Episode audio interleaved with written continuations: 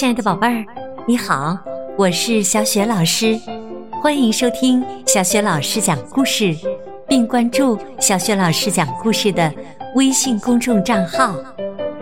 下面呢，小雪老师给你讲的绘本故事名字叫《野葡萄》。这个绘本故事书的文字是葛翠林，绘图吴景庐，是连环画出版社出版的。好啦，接下来我们就来听故事了。野葡萄。古老的小村庄里，住着一个小姑娘，长得聪明漂亮，一双水灵的大眼睛，像星儿一样闪光。小姑娘。每天到河边去放鹅，和鹅在一起生活。人们都叫她白鹅女。白鹅女的爹娘都去世了，狠毒的婶娘霸占了她的家。白天让白鹅女去放鹅，夜里就让她睡在河边的大柳树下。可爱的白鹅把翅膀盖在小姑娘的身上，守护着她。婶娘生了个女儿，是瞎子。只要听到乡亲们夸白鹅女水灵灵的大眼睛，婶娘的心里就生气，不让白鹅女回家。中秋节到了。月亮又大又圆，婶娘挎着篮子到河边来捡鹅蛋。白鹅女想回家和小妹妹一块儿过节，婶娘却从河边抓了一把沙子，揉进了白鹅女的眼睛。白鹅女的眼睛瞎了。伤心的哭着，以后可怎么办呢？白鹅依偎在他身旁，安慰着他。他想起妈妈讲过，深山里有一种野葡萄，瞎眼的人吃了这种葡萄，就能看见光明。他决定到深山去寻找野葡萄。一只白鹅紧跟着他，不肯离开。白鹅女说：“你想送我到深山去吗？”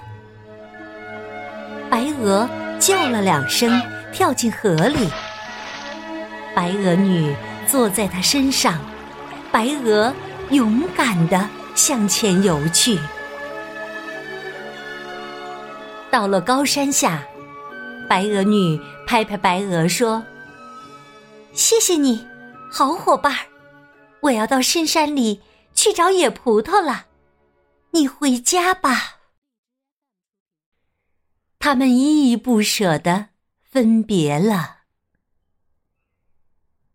山上满是怪石头，刺吉利。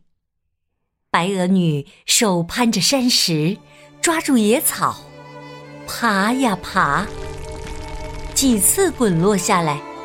手上出了血，身上到处是伤。他不灰心，还是往上爬。白鹅女爬到大树下，听到野兽的叫声，急忙爬上树。一只大熊从树下跑过去了。白鹅女从树上滑下来，摸索着继续往前爬。前边是悬崖，白鹅女看不到，两手一扑，跌进了深谷。山崖上一根粗藤接住了白鹅女，她抓住藤枝向周围摸索。一串清凉的圆珠碰到她脸上，这是什么东西呀？白鹅女摘下一颗放在嘴里，又香又甜。白鹅女吃了野果，忽然眼睛明亮了，她看见满山崖的野葡萄，闪闪的发着光。白鹅女快活的唱着歌，用藤蔓编成篮子。装了满满一筐野葡萄，准备带回去。白鹅女顺着长藤爬到谷底，忽然一阵狂风，奔过来一群野兽。紧接着，天上飞来各式各样的鸟群。白鹅女觉得很奇怪。这时。山神老人走到他面前，亲切地说：“欢迎你，在这百兽朝山、群鸟聚会的日子里，到我这里来做客。不过，你小小年纪，为什么独自一人跑到深山里来呢？”白鹅女就把自己的遭遇。告诉了山神老人。山神老人见白鹅女这样勇敢善良，就把五彩的宝石撒在白鹅女的面前，请她留在深山里过快乐的日子。但是白鹅女说：“我要把野葡萄带出深山去。”让瞎眼的人吃了都能看见光明。山神老人很高兴，就吹起一阵清风，把白鹅女送到山脚下，还让鸟群送她回家。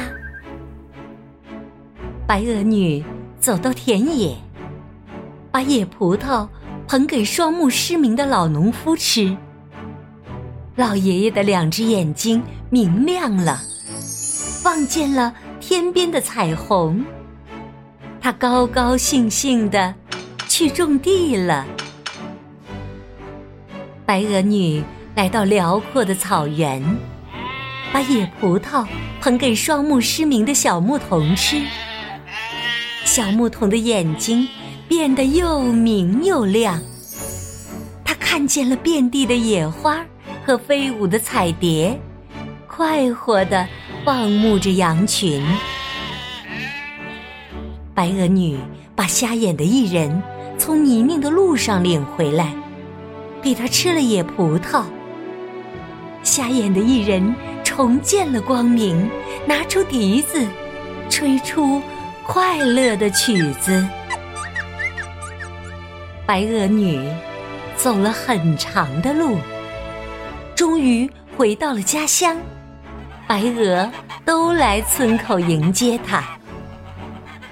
刚回家的白鹅女对瞎眼的小妹妹说：“快来，吃了这葡萄，你就能看见啦。”果然，瞎眼的小妹妹眼睛明亮了，她抱住姐姐，唱起快乐的歌。善良的白鹅女，还让很多很多瞎眼的人看见了。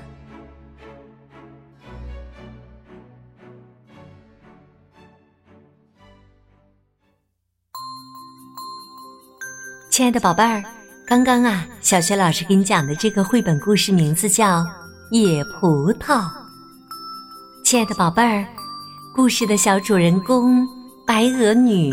非常善良勇敢，你是不是和小雪老师同样喜欢他呢？能说说你喜欢他的理由吗？如果你想好了，可以通过微信告诉小雪老师。小雪老师的微信公众号是“小雪老师讲故事”。另外呢，在小雪老师的微信公众平台上，正在开展微信故事小主播活动。如果你也和小雪老师一样喜欢讲故事，欢迎你来投稿哦。好啦，小雪老师就在微信上等着你啦，我们再见。